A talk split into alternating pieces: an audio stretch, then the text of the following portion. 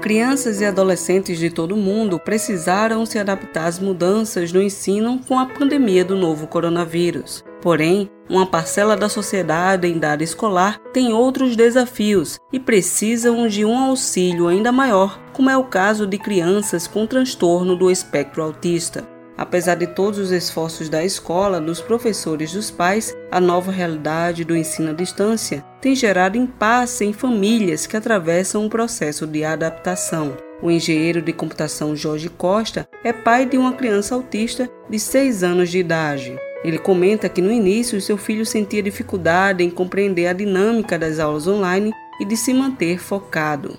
Quando começou a questão do isolamento, Inicialmente teve aquele período que não teve nada, né? E as escolas começaram a aplicar aulas online. No início foi muito difícil, porque é tudo novo para ele. Ele não entendia o que era aula gravada o que era aula ao vivo. Com o tempo ele foi se familiarizando, e tem os períodos também de atendimento individual, que a professora interage diretamente com ele, né, com cada aluno, que é uma coisa legal, que a gente está gostando. Mas, assim, ele sente bastante dificuldade por essa questão da falta dos colegas, falta de um modelo de como se comportar, e pelo fato de também ter um pouco de hiperatividade, a questão do foco. Ele desvia muita atenção, tem que ficar toda hora chamando para ver. E, assim, inicialmente pensamos sim em cancelar a matrícula, né, estava sendo muito difícil, mas com bastante esforço, né, é, ele está conseguindo evoluir e acompanhar.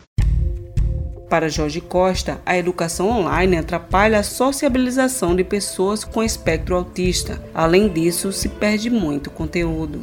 Sim, vemos muito prejuízo. Não só na questão de socialização, que para nós é o principal, para nosso filho, mas também na questão de conteúdo, porque as aulas eles tinham um período de quatro horas quase, três horas e meia de conteúdo, de vivência, e nas aulas online se resume a uma hora, uma hora e meia no máximo, contando todas as aulas que tem no dia. Por sorte, para nós ele é, ele é pequeno ainda, ele é novo, então ele consegue recuperar mais na frente. Com certeza é pior para os mais velhos, que estão próximos de fazer Enem, no oitavo, nono ano, que o prejuízo vai ser muito maior para eles.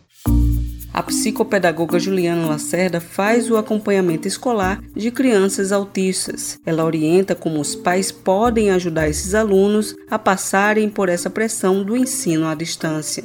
Um meio que seja menos dolorido para a criança é os pais trabalharem uma rotina como se eles não tivessem em quarentena, como se eles estivessem nos seus dias normais, indo para a escola, indo para os atendimentos, para o seu trabalho. Uma outra maneira de ajudar essas crianças é a família manter a calma, tentar ser positiva o máximo possível, e sempre tem que ter aquele olhar de que quando não tá bom para a criança, de tirar ela, de deixar ela se recompor, de falar para ela, ó, oh, filho, tá tudo bem, vai passar, não tem problema. A gente tem que deixar claro para a criança que não tem problema não ser bom todos os dias. Então a gente sempre tem que tentar mostrar para a criança o lado positivo com a pandemia, a psicopedagoga Juliana Lacerda teve sua rotina de trabalho completamente alterada, devido à necessidade de adequar as atividades escolares de forma atrativa para as crianças com transtorno do espectro autista.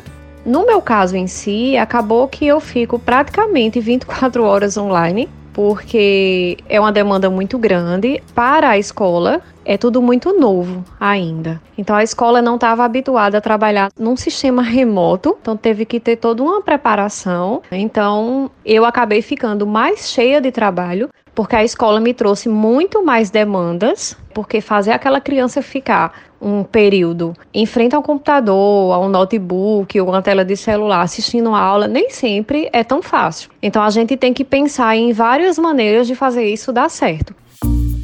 Ferramentas como jogos educativos, músicas e diversos outros recursos são agregados nessa nova forma de aprendizagem, comenta Aldemar Vanderlei, que é coordenadora da escola Primeiro Mundo. A escola tem mandado para os pais conteúdos adaptados, sempre observando a particularidade dos alunos e aberta às mudanças necessárias. Escolhemos fazer um ensino remoto com aulas síncronas para atender as nossas crianças típicas e atípicas. O conteúdo ele continua sendo o mesmo, porém a forma de ensinar foi modificada. O nosso professor ele utiliza as ferramentas da plataforma com jogos educativos, músicas e muitos outros recursos para motivar o nosso aluno a aprender. Tudo é avaliado junto aos pais para ser ajustado de acordo com a necessidade de cada aluno. Criamos também um momento de atendimento pedagógico individualizado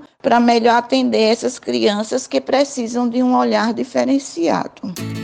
Para os alunos da Rede Estadual de Ensino da Paraíba, o governo do estado desenvolveu a plataforma online Paraíba Educa, que conta com diversas ferramentas de aprendizagem. Os alunos com transtorno do espectro autista contam com o apoio do professor de sala de recursos multifuncionais, que elabora um plano de atendimento educacional especializado de acordo com as necessidades deste alunado, explica Robson Rubenilson, assessor técnico pedagógico da Secretaria Secretaria Estadual da Educação.